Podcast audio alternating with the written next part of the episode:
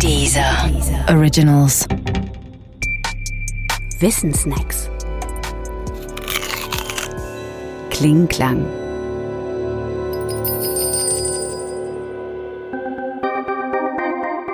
Der erste Synthesizer.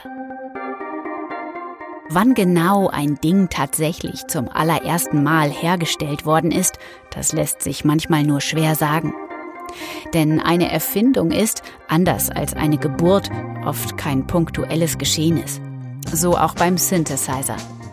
Klar ist, der Synthesizer ist ein Instrument, bei dem der Ton und die Klangfarbe irgendwie elektrisch oder elektronisch hervorgebracht wird. Eben synthetisiert. Doch in dem irgendwie liegt hier die spezifische Schwierigkeit. Als ein legitimer Vorläufer darf jedenfalls die erste Hammond-Orgel aus dem Jahr 1935 gelten. Ihr Funktionsprinzip ist allerdings nicht komplett elektronisch, sondern elektromechanisch.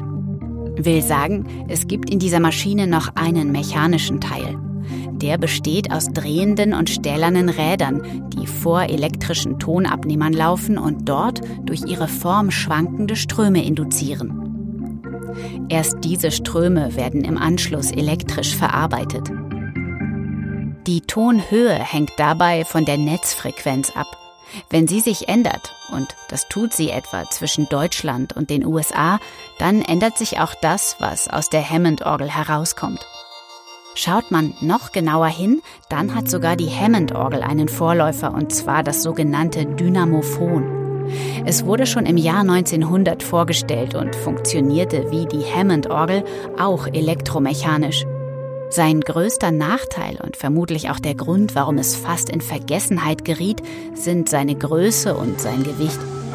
Man brauchte nämlich einen stattlichen Güterzug, um es zu transportieren.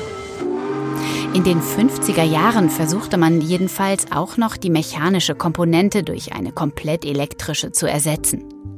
Das gelang mit dem Mark II Music Synthesizer auch tatsächlich. Allerdings verfügte der nicht über eine Klaviatur als Schnittstelle, sondern musste mit Lochkarten programmiert werden. Erst 1964 stellte Robert Moog ein Instrument vor, das vollelektronisch klein genug und mit einer Klaviatur ausgestattet war. Die Klaviatur war auch lange Zeit sein Alleinstellungsmerkmal und begründete den kommerziellen Erfolg dieses vollelektronischen Synthesizers. Allerdings hatte auch der noch einen Nachteil. Er war monophon, also einstimmig. Der erste polyphone Synthesizer kam erst 1976 auf den Markt. Natürlich stürzten sich viele Künstler auf die neuen Instrumente. Die elektronische Musik erlebte einen regelrechten Boom.